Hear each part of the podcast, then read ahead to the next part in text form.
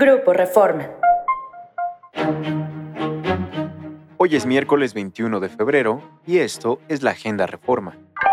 Nacional. Acaba show de FGR, libera juez a Lozoya. El show político con Emilio Lozoya ha terminado.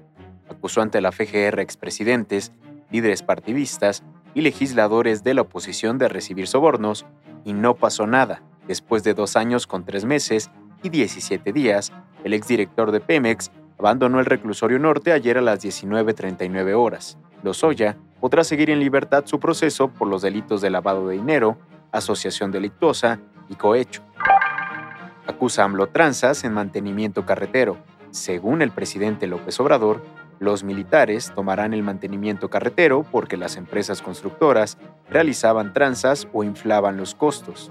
El presidente afirmó que fueron leoninos los convenios suscritos a través de la Secretaría Infraestructura, Comunicaciones y Transportes, por ello decidió que personal de la Secretaría de la Defensa Nacional se haga cargo.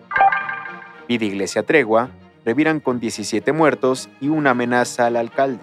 Hace una semana, los obispos de Guerrero buscaban una tregua entre los grupos criminales de la sierra, pero detonó una batalla y ayer se declararon la guerra.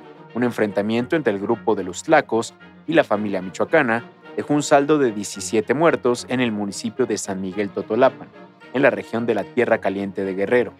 De acuerdo con reportes de vecinos de esta zona, la confrontación ocurrió el lunes en un punto conocido como Piedra Concha. Pinta Mercado su raya, la naranja comenzó a desgajarse.